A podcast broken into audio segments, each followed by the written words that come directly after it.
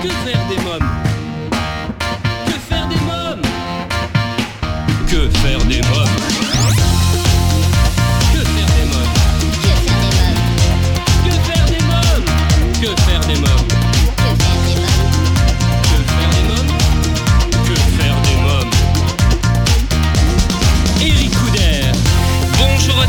Bienvenue, c'est Eric Couder. Je suis très heureux de vous retrouver pour ce nouveau numéro de Que faire des mômes, l'émission 100% familiale à partager sans modération. Le sommaire, dans quelques instants, la rubrique Allô parlons jeunesse. Je téléphonerai à Annabelle Lapère Cuanca, cofondatrice de j'attends-mon-bébé.com, le guide pratique pour les futurs et jeunes parents à la Ciotat. Dans la rubrique À vos agendas, à découvrir ma sélection sortie en famille, deux spectacles à ne pas manquer, Magicien c'est pas sorcier et Géométrica. Invité, chaque semaine, je pars à la rencontre d'un ou plusieurs invités qui font l'actualité. L'opéra rock de Michel Berger et Luc Plamondon, dont tout le monde connaît les chansons, fête ses 40 ans. À cette occasion, j'ai rencontré le journaliste François Alquier pour son livre L'aventure Starmania aux éditions hors collection, interview à découvrir en dernière partie d'émission. Si vous souhaitez rester connecté avec la communauté Que faire des mômes, je vous invite à nous suivre sur les réseaux sociaux, Facebook, Twitter et Instagram, et à vous abonner à notre newsletter sur quefairedesmômes.fr. Tout de suite, allô parlons jeunesse. Que faire des mômes L'ONG CNRJ est l'organisation non gouvernementale des cercles nationaux de réflexion sur la jeunesse.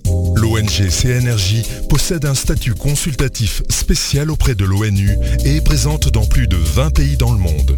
L'ONG CNRJ est construite par des citoyens sans argent des États, elle est donc indépendante.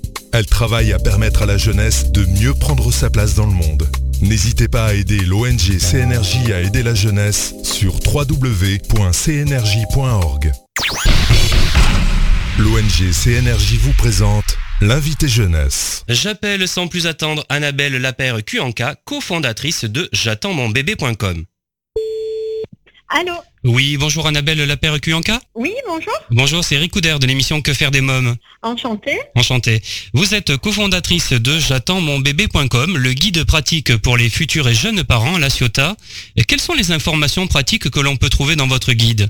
Alors, euh, ce guide, en fait, va prendre toutes les informations donc euh, autour de la grossesse et après, mais surtout des informations pratiques qui va intéresser euh, ces, ces futures et jeunes mamans, euh, c'est-à-dire tout ce qui va se passer dans sa vie, que ça soit de la préparation à l'accouchement, euh, que ça soit en piscine par exemple, euh, via la sophrologie, euh, ensuite des informations bah, du coup très pratiques, hein, les informations sur quel type de maternité euh, se trouve dans sa ville, les gynécologues, les laboratoires, tout ce vraiment dont on a besoin. Puis après également, on va euh, avoir toutes les informations et après, parce que bien sûr, bah, le bébé accouche, mais qu'est-ce qu'on fait?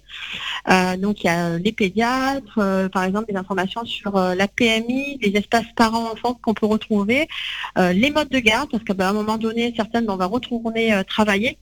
Qu'est-ce que je prends, une nounou euh, Est-ce que je vais en crèche On va retrouver tout ce type d'informations, plus après toutes les activités euh, et les sorties qu'on peut faire avec bébé. Donc si j'ai bien compris, si euh, les parents cherchent, mettons, un gynécologue, ils se connectent sur votre site internet. Si on habite à la Ciotat, hein, pour l'instant, hein, c'est ça. hein Oui, pour, pour le moment, à la Ciotat. Alors, pour le moment, si vous voulez, vous avez euh, le petit onglet Je consulte et on va voir ce- tout ce dont on a besoin euh, lorsqu'on est enceinte.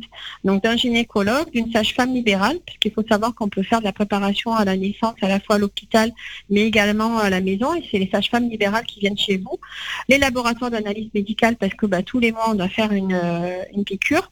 Les ostéopathes sur la Ciotat. On on a des douleurs et notamment, enfin, nous l'avons toutes vécu euh, en fin de grossesse. Et ensuite, tout ce qui est médecine douce avec l'acupuncture, euh, euh, les, tout ce qui est aussi hypnose, sophrologie. D'accord. Hypnose, c'est-à-dire... Alors, vous pouvez m'expliquer? Pourquoi de l'hypnose? Ben, Ouais. Ça peut, par exemple, pour le, notamment pour le tabac ou pour le stress. Il y en a, il y a beaucoup de femmes qui, du coup, fument et ben, savent pas comment arrêter. Alors certains médecins vous disent ben, il faut pas arrêter aussi d'un coup, parce que ça va faire du stress au bébé. Donc au travers de l'hypnose, elles peuvent euh, du coup peut-être arrêter, au moins mettre en pause euh, euh, cette addiction durant euh, la période de grossesse, où certaines vont vivre euh, la grossesse avec beaucoup de stress. On est toutes différentes, hein, euh, du coup. euh, euh, autour de la grossesse. Même nous, toutes les deux, on a vécu, moi j'ai eu trois grossesses, des grossesses totalement différentes. Oui. Alors, la Ciotat, on est d'accord, c'est dans les Bouches du Rhône, hein, c'est à côté de Marseille, si je me trompe pas. Tout à fait, à 30 km, et c'est entre Marseille et Toulon. Oui. Alors en termes de navigation, on va parler euh, maintenant justement de la navigation de votre site. Comment se présente le guide? Quels sont les onglets que vous proposez? Alors, on a un onglet maternité, donc pour le moment, comme c'est la Ciotat, ça sera euh, sur euh, la Ciotat. On a Je consulte où il y a toutes les informations pratiques qu'on a vues tout à l'heure, que ce soit gynécologue, sage-femme. Je me prépare. Alors là, on, le fait avec un temps un petit peu plus décalé. Euh, on va parler du premier mois, deuxième mois, troisième mois. Voilà tout ce qui va nous arriver durant toutes ces périodes, plus le séjour à la maternité. On va également bientôt rajouter aussi, parce que ça nous a été demandé, un petit onglet sur les démarches administratives. On en parle un peu dans les mois. On va tout regrouper sur, cette, sur une page. Ensuite, on a je m'occupe. Bah, pendant la grossesse, on peut, euh, bah, du coup, euh, et il est conseillé de bouger de bouger avec son corps. Donc on a une page qui est je bouge avec mon corps. Alors la terme de la préparation à la naissance à la piscine, moi j'en ai fait, euh, je peux vous dire c'est génial. du coup, on ressent plus cette gravité, ce poids, et ça nous permet aussi d'échanger, de rencontrer avec d'autres futures mamans. Et également, si on bosse avec bébé, on a la possibilité, par exemple, bah, de faire du yoga, mais également de l'autonomie. Là, vous rentrez vraiment en contact avec le bébé, le papa peut y participer. Voilà, c'était ma prochaine question. J'allais vous demander justement euh, si les papas pouvaient participer. Vous m'avez répondu. Hein voilà, c'est pour ça que le guide c'est pas futur maman, c'est futur parent parce que aussi le papa peut s'intéresser à ce que qu'est-ce qui va se passer au quatrième mois pour sa femme, il peut anticiper et euh, du coup être plus plus à l'écoute, hein, parce que parfois on peut être un peu irascible en se disant euh, tu sais pas ce que je vis, euh, oui. tu portes c'est pas toi qui portes bébé. Donc voilà, puis après il y a également bientôt, ça va être en anglais aussi, sur, je reviens sur le site, c'est J'écoute. Là il va y avoir toutes, pas mal de vidéos d'experts, on va faire parler du coup une sage-femme, gynécologue, ostéopathe, Là, on est vraiment, parce qu'on, du coup, on s'est associé euh, avec les réseaux parentalité et périnatalité euh, de la ville. On a été euh, totalement intégrés parce qu'ils ont, si vous voulez, ils sont, ils portent avec nous ce projet. ils ont vraiment très bien accueilli ce projet. Ensuite, je m'informe, c'est une partie blog. Là, elle concerne tout le monde, pas simplement pour le moment les personnes qui habitent à La Ciotat. On va parler de tout. Par exemple, aujourd'hui, on a donné la parole, notre article de blog aujourd'hui, c'est la parole à un expert et c'est une sophrologue qui euh, va expliquer pourquoi faire de la sophrologie pendant qu'on est enceinte. La, semaine prochaine, ça va être avec un ostéopathe. Bah, pourquoi aller consulter un ostéopathe lorsqu'on est enceinte? Ensuite, je m'équipe. C'est cette fameuse liste de maternité avec euh, le matériel indispensable et où l'acheter. Puis après, il y a un onglet, le fameux onglet et après, on a le bébé. Hein. Qu'est-ce qu'on fait avec? On est parfois un peu perdu, on ne sait pas, on est isolé. Euh, on n'a pas forcément bah, d'amis qui ont eu euh, de bébés à ce moment-là, donc euh, du coup on va donner tout ce qui est espace euh, petit enfant, espace parent-enfant, des activités à faire avec bébé. Donc là on est en train de le construire au fur et à mesure ou sortir avec bébé. Alors nous on a la chance à La Ciotat c'est d'avoir de belles plages, donc on peut aller promener sur sur la promenade. On a également listé les aires de jeu avec notre expérience de maman, celles qui sont peu ombragées, où on peut se garer, là où il y a un point d'eau, là où il y a des toilettes, quand il commence à acquérir la propreté, c'est important qu'il y, ait des toilettes à côté. Et on peut avoir également aussi, on est enceinte, mais ça peut être notre deuxième, notre troisième enfant, et sortir du coup avec euh, nos, deux ou nos trois enfants. Et les modes de garde avec euh, toute la partie des structures d'accueil, que ce soit les crèches, mais également toutes les maisons d'assistantes maternelles et les assistantes euh, maternelles. Oui. Alors qu'est-ce que c'est que le suivi de grossesse? Le suivi de grossesse, alors c'est un suivi que vous faites euh, avec la sage-femme. Il y a un rendez-vous qui est très important et nous on va insister euh, énormément dessus. C'est euh, le quatrième mois. Vous rencontrez du coup une sage-femme et avec elle vous préparez votre projet de naissance et vous faites tout ce suivi-là. Ce suivi-là, parce qu'est-ce que vous pouvez Elle va vous dire toutes les possibilités que vous pouvez avoir, l'autonomie, les préparations, en parfois on le zappe un peu parce qu'on se dit c'est pas important, mais si elle va vous expliquer aussi toutes ces démarches. Et euh, vous allez ensuite euh, les, les, avoir régulièrement. Vous avez le suivi aussi euh, plus médical avec votre gynécologue où là vous avez alors des dates importantes avec des échographies importantes. Et selon les gynécologues bah, vous allez le voir tous les mois. Il va vous faire également une échographie. Moi j'ai eu la chance avec par exemple ma gynécologue. J'ai vu mon bébé tous les mois mais il y en a d'autres qui forcément ne vont pas faire une échographie tous les mois. Ils vont le faire à des mois spécifiques Bien sûr. Euh, quel est le numéro à composer en cas de doute sur la santé Parce qu'on le retrouve, hein, ce numéro. Voilà, pardon. Ah oui, alors ça j'insiste. Le, 15. Le 15. moi j'ai fait une, formation premier secours. Alors après avoir eu mon enfant, le moindre euh, souci de santé, on se sent pas bien, on compose le 15. Le 15, il y a un médecin régulateur et lui il verra s'il vous envoie les pompiers ou si c'est une ambulance qui vient. Et au niveau des premiers secours, c'est ce qu'ils ont insisté. Et on a fait dernièrement aussi un article sur les premiers secours avec bébé. C'est vraiment un numéro à composer tout de suite. Moi, je l'ai composé, ma fille a 15, 15 euh, jours, elle a eu de la fièvre. Hein. Il était 4 heures du matin, j'étais désemparée. Est-ce que je l'amène euh, du coup, est-ce que je l'amène aux urgences pédiatriques? C'était plutôt à Marseille, puisqu'il n'y en a pas du coup à La Ciotat. J'ai composé le 15, le médecin régulateur m'a du coup rassuré. J'ai appelé mon médecin qui est venu sur place dès le matin à 7h30. C'est un service gratuit C'est un service gratuit et avec votre téléphone portable, vous avez, lorsque même vous ne captez pas, vous pouvez appeler le numéro d'urgence, c'est le 112 qui est le numéro international. Très bien. Quel est le matériel indispensable à avoir? Alors il y a beaucoup de choses qui sont euh, utiles et d'autres qui sont beaucoup qui sont superflues. Nous on va on est allé euh, du coup à l'essentiel. Euh, et sur ça, on conseille vraiment au minimum avoir ça, puis après, si vous voulez euh, utiliser d'autres choses, on peut. C'est déjà, on pense que le bébé doit dormir. Donc, euh, un bébé à barreaux, euh, avoir un cocoon, de bébé. Alors moi, je l'ai eu, c'est vraiment super. En ça, je fais pas de pub pour le fabricant qui le fait. Hein. Là, on n'en fait pas du tout. On cite simplement le produit. c'est vraiment génial. Des gigoteuses, tout ça vient en plus dans la liste de maternité, des draus. Euh, ensuite, pareil, ça va être une commode, un matelas allongé. C'est bon en fonction de votre maison, de comment elle est équipée. On a plus ou moins certains, selon les villes, euh, des logements euh, qui sont du coup plus petits ou plus grands. Moi, par exemple, mon matelas allongé, j'avais acheté ça chez Ikea. et je l'ai mis dans la salle de bain. Je n'avais rien, j'avais pas sur la commode, parce qu'on a parfois des commodes où on met la table allongée. Ensuite, pareil, au niveau du logement, j'en ai divisé en trois en fonction si vous allaitez, vous n'allaitez pas, et lorsque vous allez manger, diversifier. Euh, il faut tester pareil les biberons. Euh, moi j'en ai testé plein qui, qui correspondent dans l'enfant. J'ai essayé d'allaiter mes enfants, ça n'a pas marché. Voilà, on n'est pas des mauvaises mères ou des bonnes mères parce qu'on allait ou on n'allait pas. Il faut se sentir bien avec soi-même. Donc du coup, euh, si on allait, bah, soutien-gorge d'allaitement, des coussinets. Si on n'allait pas, bah, des biberons avec un goupillon aussi pour, pour le nettoyer. Et quand on mange diversifié, c'est avec un bol et une petite cuillère. Puis après, en fonction, moi j'ai eu le, le baby cook c'est vrai que c'était super pour pouvoir euh, faire chauffer la nourriture de bébé. Aujourd'hui, je suis au Thermomix, c'est aussi super bien. Fonction pareil, vous, de votre cuisine, comment vous pouvez vous équiper, de votre budget aussi. Hein. Bien sûr. pour ça, on en parle aussi, on va sûrement prendre par l'autre dans un article, ça fonctionne très bien, c'est les copies. Elles peuvent euh, vous prêter. Moi, j'ai, on a eu plein de choses, moi, plein de matériel de, de, mon frère, par exemple, ou également l'acheter euh, directement, que ce soit via le bon coin ou tout ce qui est vide de grenier. Une chaise haute aussi, euh, dès que l'enfant euh, va savoir, euh, va pouvoir s'asseoir, c'est assez important et que pour pouvoir le tenir, qu'il n'y ait pas d'accident. Et ensuite, vous équipez d'une poussette. Et là, c'est pareil, c'est en fonction de la place de votre coffre, comment configure aussi chez vous, comment vous, vous allez l'utiliser. C'est plus dans la ville, plus vous allez plus balader dans la nature ou pas. Et sac à langer. Puis après, pour vous baigner, pareil, c'est une baignoire. Mais par exemple, moi, j'ai eu un transat de bain parce que mon lavabo, j'avais la possibilité d'avoir un transat de bain c'est en fonction vous de votre équipement on va dire de, votre salle de bain, de comment elle est configurée. Mais généralement une baignoire ça fonctionne bien, une serviette à capuche et des produits lavants qui vont euh, euh, du coup à la peau de votre bébé. Euh. Après un tapis d'éveil. Alors par exemple moi mon premier enfant, je l'ai mis, c'était le, j'ai eu si vous voulez le, le parc le trotteur, alors après j'ai appris que c'était pas très bien.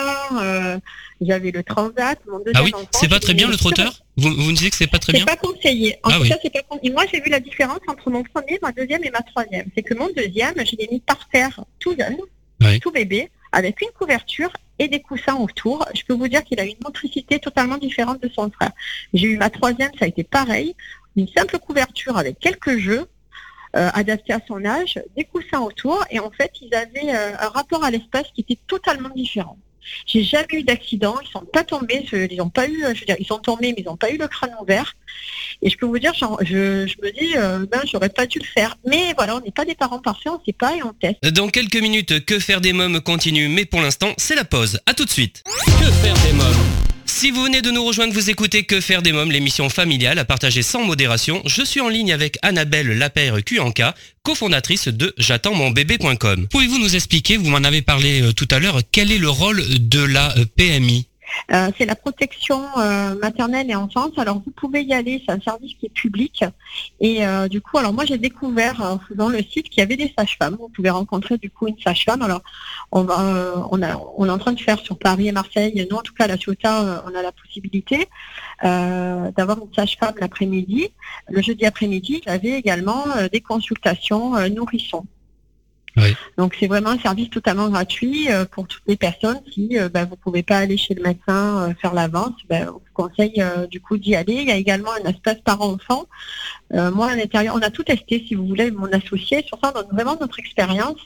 Euh, moi, j'ai amené, il y avait un espace parent-enfant le jeudi matin. On, est, on, on, rencontre une éducatrice spécialisée.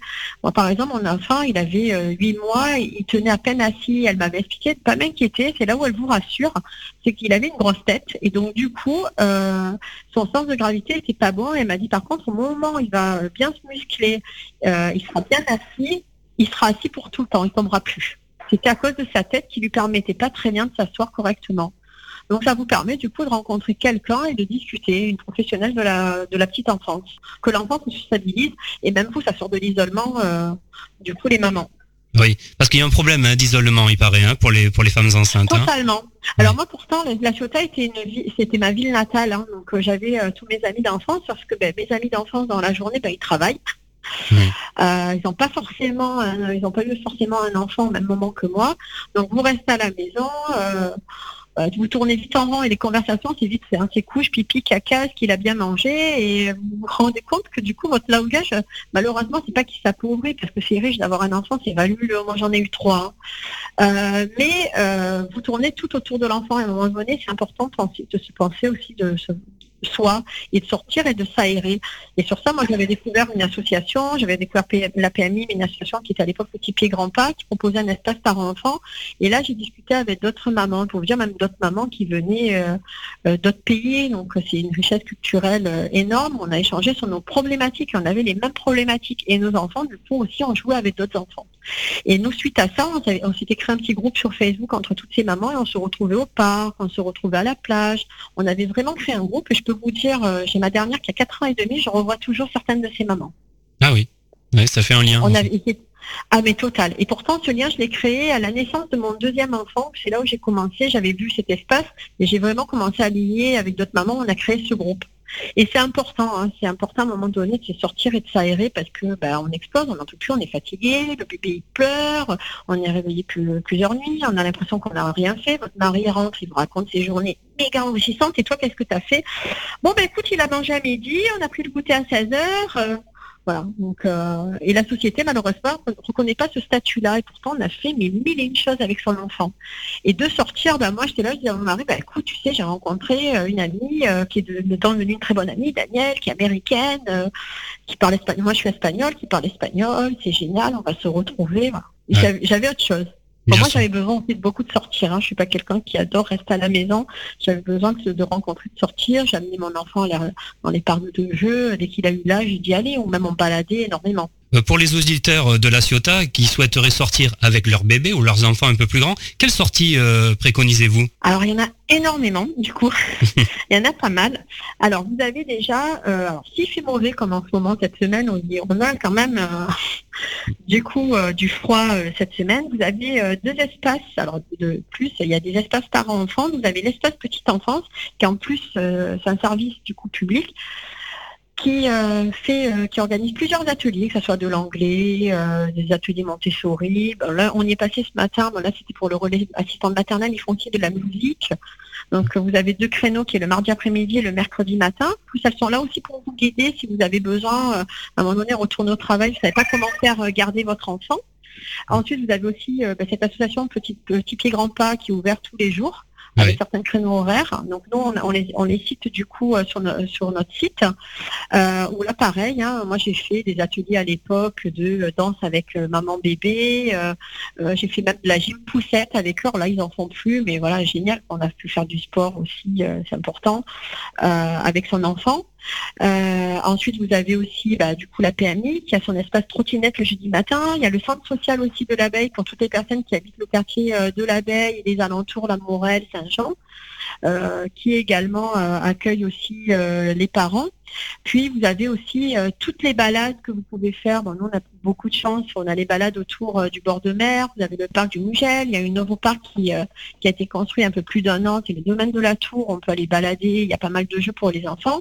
Alors nous on spécifie bien sur notre site aussi l'usage en fonction des jeux. C'est intéressant ce que vous dites parce que pour des personnes ou des familles qui voudraient venir même en vacances passer quelques jours à la Ciotat, vous leur donnez des conseils là en ce moment. Vous prenez en fait, vous voyez là je suis sur la page les aires de jeu. on vous met bien, vous avez l'aire de jeu du jardin de la ville, les moins, les plus et les moins. Et on vous met également où vous garez. Donc pour euh, le jardin de la ville, vous avez euh, le parking qui est en dessous, par contre qui est payant, hein, c'est un parking euh, Indigo. vous avez le nouveau port qui est gratuit d'octobre à avril et tout aux alentours dans, dans, les rues payantes. Par contre, le moins du parc, par exemple, c'est qu'il est très peu, qu'il est peu ombragé, très fréquenté. Alors quand vous avez un enfant de moins de 3 ans euh, en semaine, euh, il est pour vous le parc. Hein. Combien de fois, moi j'ai pris des photos avec mes enfants, je me disais le parc est à nous. Euh, vous avez un accès WC, il y a un point d'eau, vous pouvez également balader en poussette, vous n'êtes pas loin du centre-ville, si vous voulez ensuite aller acheter votre baguette de pain. Moi, ça du coup, j'avais quand j'ai eu ma troisième, j'avais mon grand qui était à l'école en petite section, parce que moi, ils sont très rapprochés. Euh, donc, j'étais avec les deux derniers euh, au parc et on allait ensuite le chercher euh, à l'école. Comment est né j'attends mon bébé.com Alors, c'est parti d'un constat où on était toutes les deux, on se disait c'est dommage, on a accouché à la maternité d'Asuta, c'est une super maternité avec une très très bonne équipe. Moi, j'ai ça a été super et l'équipe sur les trois grossesses, elle m'a reconnue. Je veux dire, euh, elle est vraiment à taille humaine. On se disait c'est dommage, il y a un manque de communication. Et on disait oui, c'est sympa. Il y, a, tous ces sites qui existent aux alentours, hein, euh, famille, neuf mois, parole de maman, parents. Ils sont très bien, mais ils parlent que des informations. Euh, sur euh, ben, vous, votre grossesse, votre état de grossesse. C'est important aussi. Mais il n'y a pas d'information locale parce que quand moi je faisais de l'autonomie, euh, je me rendais compte que euh, des copines me disaient mais c'est quoi l'autonomie oh, C'est génial, tu as de la chance de faire ça. Ou la préparation à la piscine, on me disait mais super, tu as fait ça où? As, tu Mais tu as su comment ça, Annabelle? On me disait ben, j'ai eu le temps à ce moment-là de me renseigner.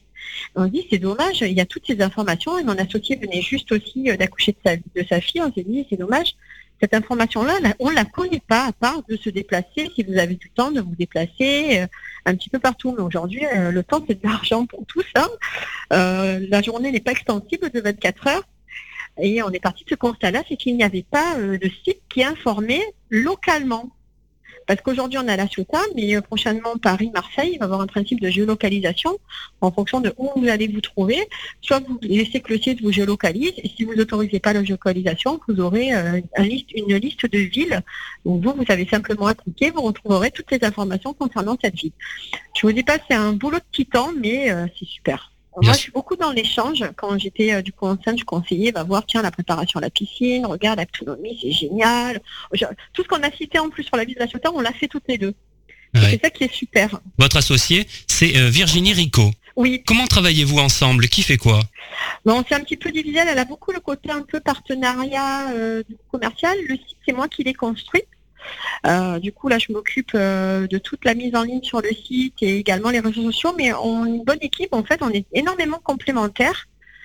Euh, ça fait qu'on se partage très bien le, travail. Là, j'avais pas, pas trop pu m'en occuper en journée parce que j'avais mon activité professionnelle à côté. C'est elle qui a pris le relais. Aujourd'hui, cet après-midi, c'est moi qui prends le relais. le binôme fonctionne très très bien. Oui. combien de temps a été nécessaire pour créer ce guide? Alors, ce guide juste sur la Ciotat, alors ce qu'il y a, c'est que j'ai une activité à côté. Euh, on en a commencé à parler à l'été juin 2017. On était devant le portail de l'école. Hein. Pour ça, nous, on insiste. Comme quoi, il y a beaucoup d'idées qui peuvent se créer euh, en discutant tout moment de une situation euh, pas du tout propice, on va dire, à, se dire on va créer une entreprise. on a commencé la création du site en septembre. On a mis quatre mois, sachant que là, on est encore en train de rajouter certaines pages parce qu'on a pas mal de retours lors de sa création, vous avez rencontré des difficultés, que ce soit administratives ou techniques ou autres Non, à la limite, ça allait être administrative. Euh, non, alors là, on est en, cours de, création. En fait, on s'était dit, on va lancer le site sur la Ciotat, on va voir ce que ça va donner. Et, euh, du coup, la, création, la création de la société était en cours. Il y a eu un très très bon accueil. Oui. Euh, du coup, après, niveau technique, ben oui, par exemple, il y a une semaine et demie, j'ai voulu rajouter un plugin sur WordPress. Le site a bugué. Moi, je suis pas webmaster, je suis euh, plutôt du marketing digital.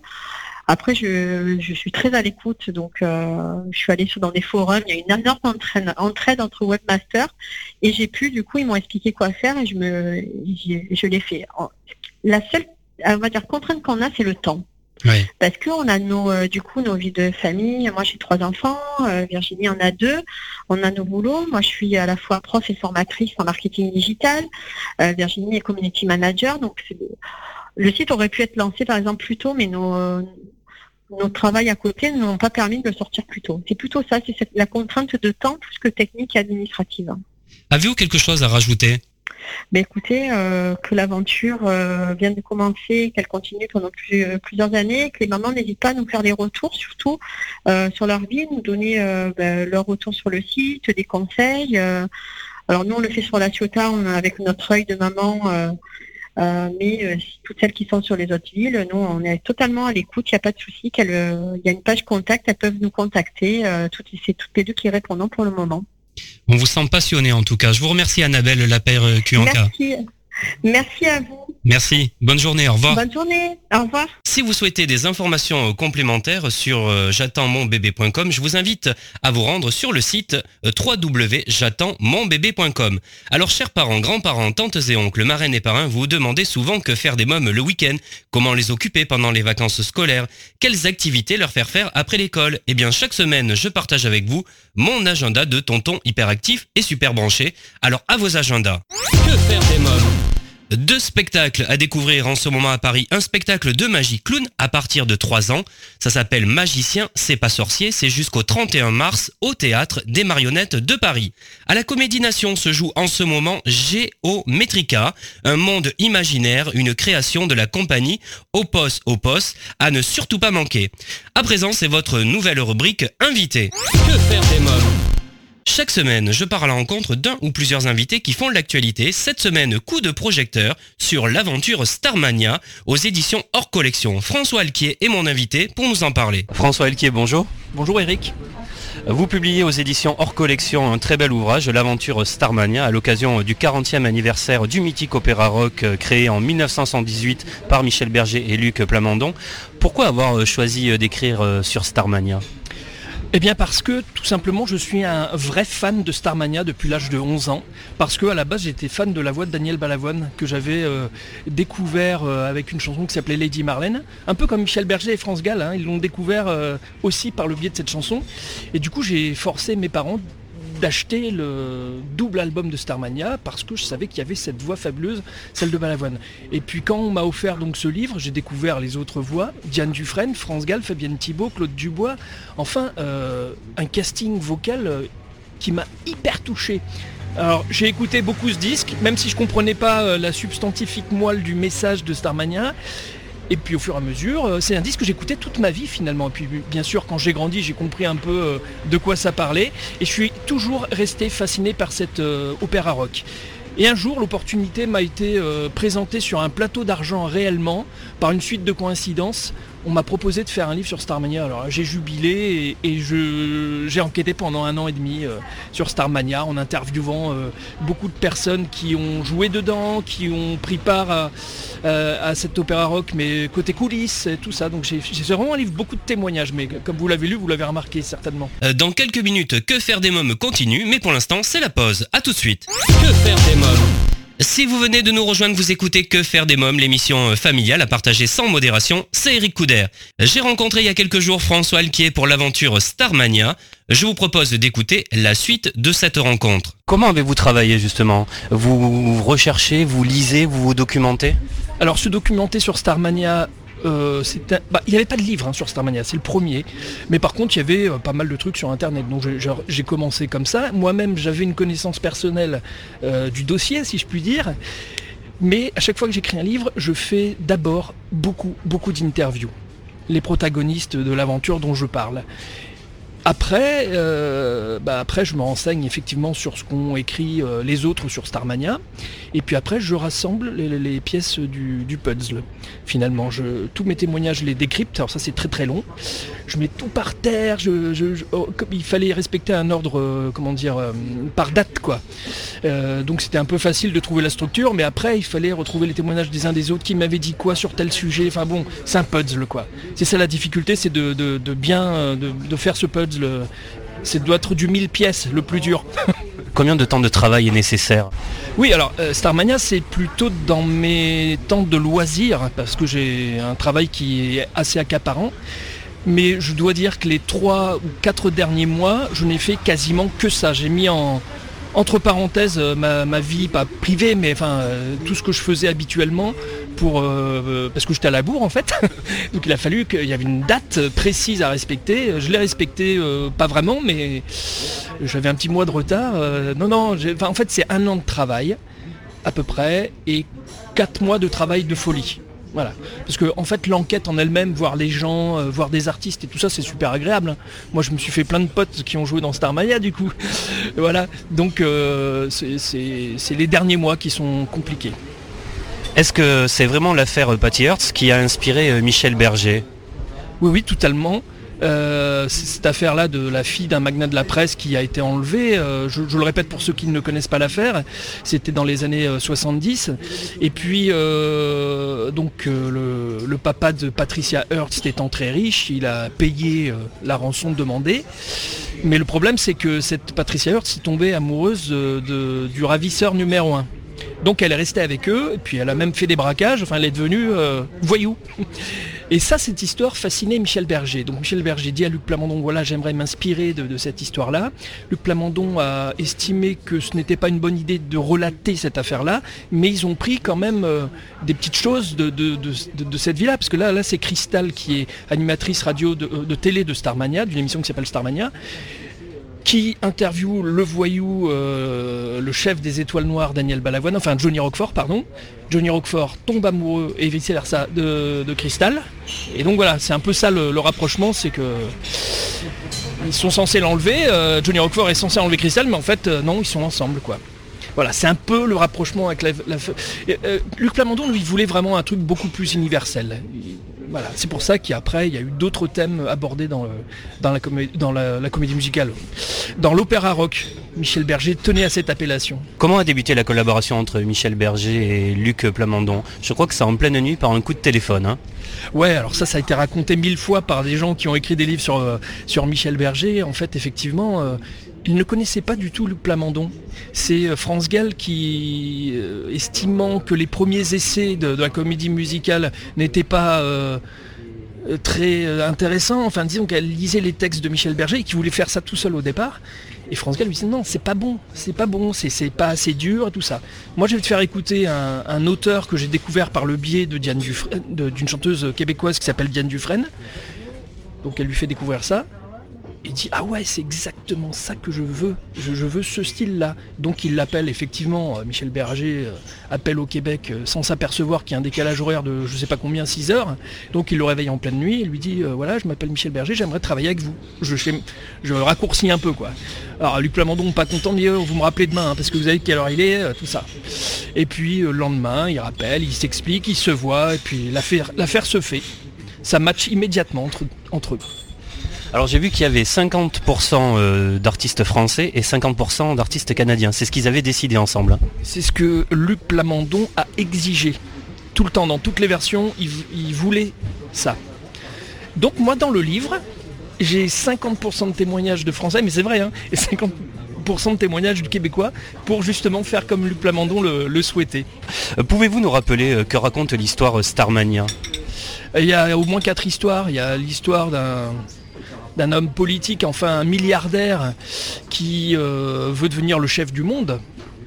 Donc euh, beaucoup là voient un petit peu un espèce de Donald Trump il euh, y a euh, une histoire d'amour euh, entre impossible entre une serveuse automate qui est Marie-Jeanne avec Ziggy, mais Ziggy est homosexuel, donc l'histoire ne se fait pas. Il y a l'histoire d'amour entre Crystal et Johnny Roquefort. Il y, a, y a beaucoup de thèmes en fait dedans. Il y a aussi comment lutter contre le pouvoir en place, tout ça. Il y, a beaucoup beaucoup de, de thèmes dans Starmania. Et les gens ne s'en rendent pas vraiment compte parce que les chansons elles sont connues indépendamment alors qu'en fait ça forme une histoire quoi. Ça a beaucoup changé, hein, ça a beaucoup évolué les chansons. Ils ont supprimé certaines chansons, j'ai vu ça hein, en lisant votre bouquin, j'ai découvert ça parce que moi je savais pas qu'il y avait plusieurs versions de Starmania. Je l'ai appris en lisant votre bouquin. Alors il y avait une version en 79 qui est la plus complète et pour moi la meilleure parce qu'il y a les interchansons entre les chansons qui racontent complètement l'histoire. Donc si on veut connaître l'histoire de Starmania, il faut écouter cet album euh, qui est euh, public, c'est un album noir sorti en 79, magnifique. Ensuite, le problème c'est que quand ils ont refait en 88 mis en scène par euh, Michel Berger et Luc Plamondon, ils se sont aperçus comme la première version faisait 3 heures, qu'il ne pouvait pas faire un Starmania de 3 heures. Il voulait le réduire à 1h50 à peu près. Donc il a fallu euh, élaguer, couper, euh, raccourcir des chansons, en enlever, en transformer. Voilà, c'est comme ça que les choses ont évolué. Alors euh, Starmania a révélé de nombreux talents. Qui sont les artistes Moi j'ai découvert certains artistes que je ne savais même pas qu'ils avaient pareil joué dans Starmania, comme Isabelle Boulet. Alors Isabelle Boulet, elle a fait Starmania en 93. Elle n'était pas connue du tout, donc vraiment personne s'en souvient quoi. Alors qu'elle a joué une magnifique Marie-Jeanne pendant, euh, pendant au moins euh, un an et demi. Euh, Il n'y a pas eu tant que ça de gens qui sont sortis de Starmania parce que à part la première version avec Balavoine, euh, France Gall, euh, Diane Dufresne et, compagnie, euh, et Fabienne Thibault, euh, la deuxième version, il y a eu Renaud Hanson et Morane. Personne d'autre euh, est sorti euh, du lot. Et puis alors dans la troisième version, à part euh, Isabelle Boulet, voilà, personne d'autre euh, a fait une grosse carrière après. Beaucoup d'artistes chantent encore, mais plus confidentiellement. Je vais vous expliquer pourquoi en fait. Parce que les chansons ont dépassé les chanteurs. Voilà, les chansons sont tellement fortes qu'on s'en fout de qui chante. Il suffit que cette personne ait une belle voix. Voilà, c'est tout. On s'en fout de qui est-ce. Les chansons sont si magnifiques, c'est un karaoké géant, hein, Starmania. Quand on va voir Starmania, euh, on chante pendant deux heures, quoi. C'est pour ça que, en fait, euh, il n'y a pas eu de star euh, après, euh, après la première version. Comment expliquez-vous que Starmania résiste autant et a marqué tellement de générations?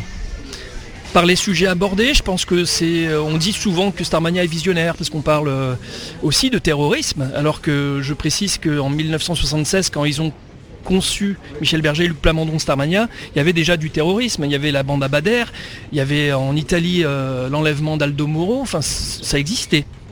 Simplement, le génie de Luc Plamondon est d'avoir amplifié ce qui existait déjà. Et l'amplification, c'est ce qu'on vit aujourd'hui avec Daesh, avec, euh, avec cette forme de terrorisme beaucoup plus dur. Il y a des scènes de Starmania qui sont troublantes. Il y a notamment une attaque dans une discothèque, avec plein de morts. On peut faire un parallèle, quoi. Donc c'est ça, c'est de l'amplification de ce qui existait déjà. Et euh, donc je, je trouve pas que ça soit très visionnaire, mais euh, ça frise ça. Il y a aussi euh, une chanson qu'interprétait Diane Dufresne, donc Stella Spotlight, où elle dit sur qui on éjacule. Quoi. Il employait des mots qu'on employait nulle part ailleurs et osait. Michel Berger, la première fois qu'il a écouté cette chanson, il est tombé de sa chaise. hein. voilà, mais il avait engagé Plamondon pour ça, pour cette euh, puissance et, et la façon d'oser euh, raconter des histoires.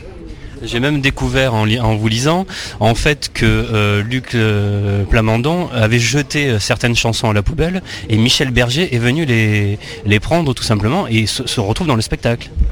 Oui, parce que bon, Michel Berger fouillait dans les poubelles parce que quand ils ont euh, ils sont réunis dans leur maison du midi de la France pour, euh, pour euh, créer Starmania, quoi. Michel Berger, lui, il était très rapide pour faire la musique, mais Luc Plamondon, c'était un peu un glandeur. Il avait, euh, voilà, c'est un épicurien. Il préférait se balader, manger, euh, voilà, et il travaillait pas beaucoup.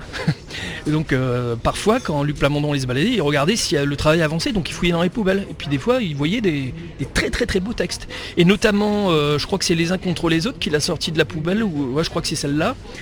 Bah, il a dit non, mais pourquoi t'as jeté ça? C'est bon, on y va là-dessus, puis voilà. C'est comme ça que ça se, ça passait. Mais Michel Berger, il a même enfermé à clé Luc Plamondon hein, pendant cette période-là pour pas qu'il sorte. Et France Gall surveillait la fenêtre pour pas qu'il passe par la fenêtre. Non, mais c'était à ce point-là, quoi. Euh, combien de fois avez-vous vu le spectacle? Moi, je l'ai vu qu'une fois et la version que j'aime le moins, celle de 93. Mais parce que bon, moi, j'habitais pas en France à l'époque. En, en 79, j'étais en Allemagne. En 88, j'étais en Guyane. Donc, je pouvais pas voir ces spectacles-là et je le regrette. euh, je le regrette beaucoup. Par contre, en 93, effectivement, j'ai vu la version de Lewis Furet, le, le- le québécois qui était une version intéressante dans sa scénographie, parce qu'il y avait des jongleurs, des cascadeurs, il y avait des lumières partout, des costumes euh, ubuesques, dirais-je. Et, mais par contre, c'était pas dans l'esprit de Michel Berger. C'était euh, un peu sordide, un peu glauque, euh, et c'était pas ce qui était euh, Michel Berger. On va en reparler un peu plus tard, mais on, peut déjà dire que France Gall n'avait pas du tout adhéré. Elle a été même euh, assez dure hein, envers euh, le metteur en scène. C'est un euphémisme de, dire ça. Elle a pas du tout aimé, elle a détesté. Elle a regardé, euh, la, première de la version de 93. Elle était avec Peter Lorne, donc Peter Lorne me l'a raconté. elle pleurait, elle pestait, elle dit c'est pas possible. Elle a regardé jusqu'au bout, mais en insultant quasiment tout le monde pendant toute la représentation. Et puis à la fin, elle est partie sans dire au revoir avec Peter Lorne. Et ça a vexé énormément les, artistes qui savaient que France Gall était dans la salle. Alors moi ce que je comprends pas c'est que quand même on lui a montré avant que ça soit, soit euh, produit réellement. Quoi. Elle savait très bien à quoi s'attendre. Je n'ai jamais compris ça. En tout cas, depuis cette version, elle avait toujours interdit qu'il y ait une quatrième version. Du coup, parce qu'elle a tellement pas aimé celle-là que l'a dit c'est fini Starmania. Jusqu'à aujourd'hui. Ces termes sont durs, hein. sa version est une horreur, une catastrophe, j'ai pleuré pendant dix ans. Elle était parfois un peu excessive, France Gall, je suis pas sûr qu'elle pleurait pendant dix ans, mais je pense que si, ça l'avait quand même euh, chagriné. Parce que elle, elle a vécu euh, toute l'histoire de Starmania, elle a joué dedans, elle a vu la création. Euh. Mais enfin, après, c'est un parti pris, quoi. On ne peut pas euh, interdire un spectacle comme celui-ci parce qu'on a été déçu par une version. Il y en a eu deux autres avant, on fera mieux la prochaine fois. Moi, j'espère en tout cas qu'il y aura une prochaine fois. Mais là, d'après ce que j'ai entendu, là, ça commence à bien se profiler. quelle est votre chanson préférée de Starmania? Question extrêmement difficile parce que je suis influencé par euh, Balavoine parce que je suis toujours, euh, toujours fan de Balavoine. Donc SOS euh, d'un terrien en détresse c'est une chanson magnifique. J'aime aussi une deuxième chanson dont je parle dans le livre parce qu'elle a été retirée du disque. C'est une chanson que chantait René Joly, l'air de l'extraterrestre. quand il y a une réédition du premier album, on a enlevé la chanson. D'ailleurs, René Joly, dans le livre que j'ai rencontré pour, pour l'aventure Starmania, euh, on a été extrêmement blessé, mais blessé au point que ça a créé une maladie chez lui. Quoi. Ah, voilà, c'est des petites anecdotes comme ça qu'on découvre dans le livre. Quoi. Votre personnage préféré euh, ça serait Marie-Jeanne, parce que Marie-Jeanne, c'est vraiment, c'est donc la serveuse automate, c'est vraiment euh, celle qui se pose les questions les plus universelles qui soient. Qu'est-ce qu'on fait sur Terre qui suis-je Qu'est-ce que je vais faire plus tard euh, À quoi je sers C'est ça les questions que, que se pose euh, la serveuse de tomates. C'est les questions que tout le monde se pose. Après, les autres, ils sont toujours un peu dans l'excès. Tous les personnages sont un peu euh, caricaturaux, quoi. Le président, le voyou, l'animatrice, enfin, ils sont tous un peu caricaturaux. On se retrouve dans quelques minutes pour la suite de Que faire des mômes pour en savoir davantage sur l'aventure Starmania. Mais pour l'instant, je vous propose de faire une courte pause. A tout de suite. Que faire des mômes? euh, de retour pour la suite de Que faire des mômes, l'émission familiale à partager sans modération. Chers amis auditeurs, je vous informe que vous pouvez écouter ou réécouter votre émission Que faire des mômes en podcast sur quefairedesmômes.fr. François Alquier est mon invité. Je vous propose d'écouter la suite de notre rencontre. Je voulais qu'on parle de la presse parce que les journalistes n'ont pas été tendres hein, avec euh, le spectacle. Avec la première version, en tout cas, euh, ça, ils sont fait carrément allumer. Après non, enfin franchement, euh, je, crois pas que dans les... Bon, il y a eu de tout, hein, on aime ou on n'aime pas, mais les autres versions, je crois, qu'ont été épargnées. Mais la première, les gens ne comprenaient pas ce que c'était. C'était tellement nouveau, euh, tout ce qui est nouveau, hein, ça plaît pas aux gens. Hein. La préface de votre livre est de Morane. Pourquoi Morane? Parce que je voulais Luc Plamondon et que lui ne l'a pas souhaité. non, euh, je vais vous dire la vérité. Non, c'est vrai, j'ai essayé de faire en sorte que Luc Plamondon participe au livre en préface ou en témoignage, euh, il, euh, ne souhaite jamais participer à des livres euh, où il est un peu le héros. Voilà, c'est un truc qu'il ne fait pas, je sais pas, ça l'intéresse pas. Bon, dommage. Mon éditrice tenait absolument à ce que la préface soit écrite par quelqu'un de connu. Moi, j'aurais bien aimé avoir Bernard de Bosson, qui est celui qui a donné l'argent pour faire Starmania, qui était le PDG de Warner pendant 17 ans, qui a fait un travail formidable, qui a découvert Michel Berger, tout ça, et Véronique Sanson. Donc, ça me paraissait légitime mais non, mon éditrice souhaitait que ça soit quelqu'un de connu. Bon. Euh, donc euh, j'avais pensé à Fabienne Thibault. Fabienne Thibault elle-même va sortir un livre sur Starmania à la fin de l'année. Donc n'a pas souhaité participer, alors que maintenant elle fait de la promo avec moi, on est super potes. Mais elle m'a dit, moi je fais, contractuellement je ne peux pas, puisque je fais moi-même un livre sur euh, ma version de Starmania. donc j'ai pensé à Morane parce que c'était la plus connue après. bon, j'aurais jamais pu avoir Diane Dufresne, c'est sûr. Donc Morane, Morane est quelqu'un de populaire, euh, donc ça me paraissait intéressant d'avoir son, point de vue. La chanteuse a interprété euh, Marie-Jeanne, euh, la chanteuse automate, de 88 à 89. C'est une période très courte puisqu'elle a arrêté brutalement. Quelles sont les raisons? Alors, elle sortait son premier disque, enfin son premier disque qui a marché. Et donc, elle était en promo et pour Starmania et pour son disque. Et euh, ben, de 5h du matin à peut-être 2h du matin, elle était toujours... Euh, donc elle a eu un, gros coup de fatigue. qui s'est transformé en burn-out. Donc un soir, elle n'est pas venue. Il était 21h, elle n'était pas là. Donc euh, tout le monde s'est affolé, on l'a retrouvée chez elle, elle avait pris des médicaments, c'était pas suicidé, mais elle avait un truc juste pour dormir. Mais bon, inutile de, dire que les producteurs du spectacle, les artistes, ils étaient moyennement contents, quoi. Bon, elle avait prévenu qu'elle était fatiguée depuis très longtemps, donc tout le monde a compris que c'était. Mais, le problème, c'est qu'une semaine après, elle a recommencé. Donc là, euh, je vous passe les détails parce que tout, est dans le livre, mais euh, du coup, euh, ben, il a fallu la remplacer. C'est Réjeanne Perry qui l'a remplacée en 4 jours, un truc de fou. Et, elle a vraiment sauvé le spectacle, quoi. Elle avait au départ des représentations avec elle, elle avait même des, des, notes, quoi. Enfin, les textes devant elle, mais comme le public savait ce qui se passait, tout le monde applaudissait à tout rompre, elle a été formidable quoi. Et Morane, donc voilà, c'était une histoire de burn-out dont elle n'a jamais parlé. Du coup, elle, euh, pour le livre, on a eu une longue discussion. Elle m'a dit qu'elle était euh, elle-même très dépressive, que c'était une affaire de famille, que son père était mort de ça. Donc elle s'est vraiment beaucoup confiée. Du coup, euh, c'est vrai que maintenant on comprend ça, alors qu'à l'époque, à l'époque, on considérait que c'était un petit peu une diva qui, voilà, qui s'en foutait quoi on découvre surtout que les artistes jouaient 7 jours sur 7, qu'à 41 de fièvre, ils étaient sur scène et ils n'avaient pas de doublure. Ouais, alors ça c'était dans la version, euh, la première version et dans la deuxième version aussi.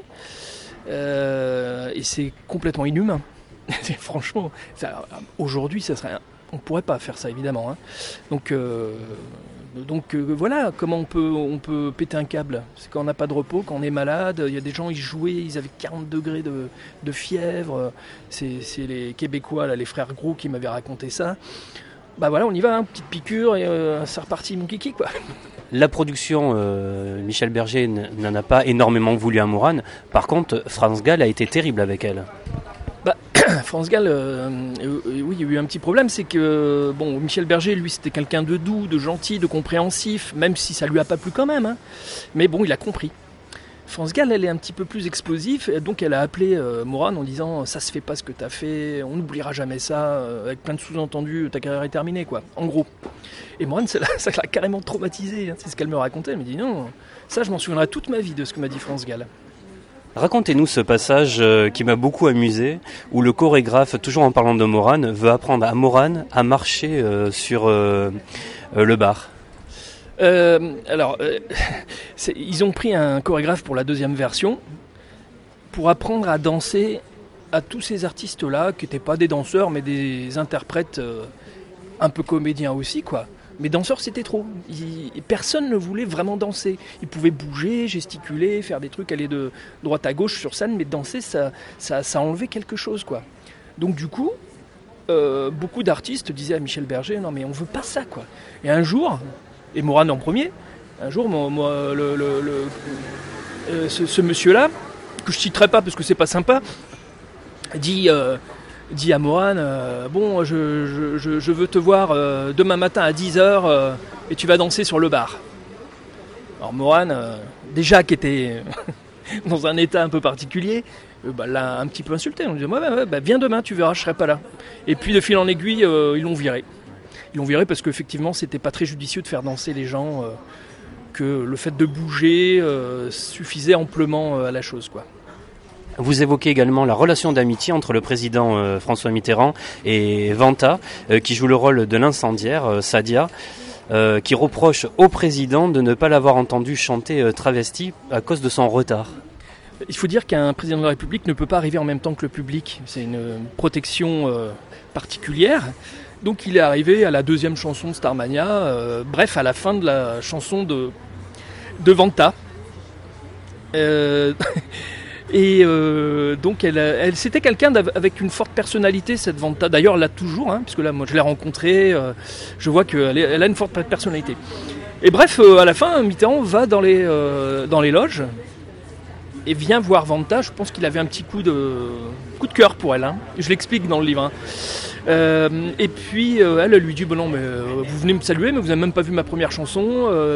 non, ça se fait pas, c'est mal poli et tout ça. Alors, tout le monde s'affolait parce que, quand même François Mitterrand, quoi. Et puis finalement, François Mitterrand, c'est ce qui lui a plu. Euh, elle avait du chien, euh, elle se démontait pas devant, lui. Euh, voilà, donc une amitié est née. Il l'a invité de temps en temps, tête à tête, pour dîner ou déjeuner à l'Elysée, tout ça. Il a tenté un peu de la séduire, mais elle, elle a toujours été très claire, elle lui parlait de son, son mec. il n'a jamais été très insistant. Mais il y a une amitié qui est née, du coup. Elle aurait voulu, évidemment, je pense que quelque chose se serait fait. Mais il, a, il a tenté de séduire, ça n'a pas marché, il l'a gardé comme ami. Mais jusqu'au bout en plus. Hein. Oui, parce qu'elle était même, elle est venue le voir sur son lit de mort.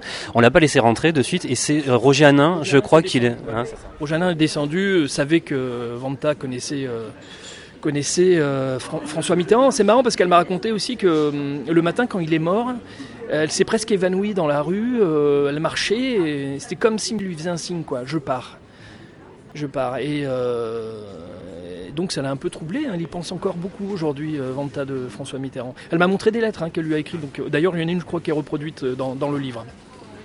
Qui sont les personnes qui ont réellement contribué au succès de Starmania? Il y a Bernard de Bosson parce que c'est lui qui a lancé la machine. Hein. Il a donné de l'argent, il avait écouté aucune chanson et il a, donné beaucoup d'argent. quoi. Même il s'est fait engueuler par la maison mère américaine de chez Warner. Euh, bah, il y a lui et puis euh, après euh, qui on peut bah, après c'est Michel Berger et Luc Plamondon hein, qui sont les créateurs et qui ont mené de main de maître cette aventure là quoi. Il y a aussi les producteurs parce que ok pour le disque ça a été Bernard de Bosson mais après il faut monter le le, spectacle. Hein. Je crois qu'il y a Gilbert Coulier, enfin Camus, ils étaient tous de la partie hein, à différentes périodes. la première fois que le spectacle s'est joué à l'étranger, c'est en URSS. C'était phénoménal. C'était phénoménal, euh, bien que curieux, parce que l'attitude du public n'est pas la même euh, euh, en ex-URSS qu'en France. Ils applaudissent pas. Ils applaudissent à la fin du spectacle. Donc eux, ils pensaient que c'était un échec total, sauf que quand la dernière chanson est arrivée, tout le monde s'est levé et applaudi à tout rompre. Ouf en fait, c'était pas qu'ils aimaient pas, c'est que ça ne se faisait pas d'applaudir entre les morceaux. Non, non, il y avait. C'est bizarre, Starmania, c'est quand même partout dans le monde, et ça a été joué en français. Hein pas en russe. Il y avait juste des, panneaux qui traduisaient au fur et à mesure. Starmania a, d'ailleurs jamais été chanté en anglais, euh, à part en France, dans la troisième version, ou dans là j'ai peur de dire une bêtise, dans l'une ou l'autre des versions de 88 ou 93, il y avait le dimanche, ils interprétaient les chansons en anglais. Les mêmes, euh, les mêmes artistes, quoi. Bizarre. Alors en 2018, est-ce que Starmania va revenir? Alors j'ai entendu tout et son contraire. Euh, peu de temps avant la mort de France Gall, j'ai déjeuné avec euh, Fabienne Thibault, qui pendant le repas a appelé Luc Plamondon. Donc ils se sont parlé, et j'entendais ce que disait Luc Plamondon parce que c'était assez fort. Et Fabienne Thibault l'appelait justement pour savoir s'il allait avoir une, nouvelle version. Il a dit Ouais, je suis en train d'essayer, mais France Gall me met des bâtons dans les roues, euh, il me donne des rendez-vous des gens, c'est toujours compliqué, nanana. nanana. Bon, et puis euh, là, j'ai appris euh, la semaine dernière que, que ça avait l'air de, s'être débloqué. Alors, je ne sais pas si c'est un rapport avec le décès de France Gall, j'espère que non, mais que ça devrait être fin de l'année 2018, voire début 2019. J'espère. En tout cas, ça serait une bonne idée parce qu'il faut marquer le coup. Les 40 ans de Starmania, il faut que Starmania revienne, euh, revienne à Paris. Euh, François Alquier, euh, qu'avez-vous envie euh, de dire pour terminer cette, notre rencontre et surtout donner envie à nos amis auditeurs qui écoutent cette émission, envie de donner envie de lire votre livre? Alors, euh, qu'est-ce que je pourrais leur dire? Bon, déjà, si vous êtes fan de Starmania, allez-y les yeux fermés, parce que là, je crois que j'ai quand même bien, euh, bien enquêté sur la chose et que j'ai rien laissé euh, de côté. Mais pour ceux qui n'aiment pas forcément Starmania, moi, j'ai raconté une histoire de comment on crée une œuvre les coulisses de comment ça se passe dans le milieu du spectacle. Il y a plein d'anecdotes et je pense qu'on peut lire ce livre sans forcément être fou de Starmania. Je crois que c'est un livre qui raconte un peu euh, le, spectacle, le monde du spectacle, le monde de l'opéra rock, de la comédie musicale et de l'industrie aussi du spectacle. Ouais, je crois que voilà, ça peut intéresser euh, ceux qui aiment la musique aussi. Dernière question, quels sont vos projets? Vous travaillez sur euh, quelque chose d'autre en ce moment, si c'est pas secret C'est pas secret, mais là je suis en pleine promo du livre moi, je, rêve de faire un livre sur Daniel Balavoine. c'est une obsession. Je connais pas mal de membres de sa famille, personnellement. Euh, trois, trois bien, frères et sœurs. Euh, mais bon, on a fêté les 30 ans de son décès l'année dernière et euh, il y a eu 8 livres ou 9 livres sur lui. Donc, je vois pas. Je, pense que ce serait pas très intelligent de faire ça. Alors, je n'ai pas d'autre idée pour l'instant parce que euh, ce sujet-là, l'aventure Starmania, m'a tellement passionné que du coup, je, prends mon temps pour réfléchir à quelque chose. J'ai fait un livre sur Louane, c'était une commande et ça ne m'avait pas franchement passionné de le faire. Ça avait, ça avait pris six mois de ma vie. Je le ferai plus d'ailleurs, des livres qui ne m'intéressent pas. Là, au contraire, avec l'aventure Starmania, ça m'a passionné. Donc maintenant, j'ai envie, euh, le prochain livre, que ce soit un sujet qui me passionne. Voilà, je, euh, écrire un livre, ça prend beaucoup de temps, euh, beaucoup d'énergie aussi. Et puis ça, vampirise. Hein. moi, je. Starmania, ça fait partie de. J'ai fait suer mon entourage avec Starmania. J'étais complètement dedans. ça devait être très lassant pour, les gens qui me côtoient. Donc, bon, la prochaine fois, je vais essayer de faire un livre dont le sujet m'intéresse beaucoup mais j'ai pas d'idée encore précise. Euh, merci euh, François Alquier. Merci Eric. L'aventure Starmania de François Alquier, un livre à vous procurer euh, sans plus attendre aux éditions hors collection. Et eh bien voilà, nous sommes au terme de l'émission. Merci d'avoir été à l'écoute de ce nouveau numéro de Que faire des mômes. Un grand merci à mes invités, Annabelle Lapère Cuanca et François Alquier. Comme chaque semaine, j'embrasse très fort ma petite Erika. Si vous souhaitez rester connecté avec la communauté de Que faire des mômes, je vous rappelle que vous pouvez nous suivre sur les réseaux sociaux Facebook, Twitter et Instagram et vous abonner à notre newsletter sur quefairedesmômes.fr. Que faire des mômes pour aujourd'hui, c'est terminé. Bye bye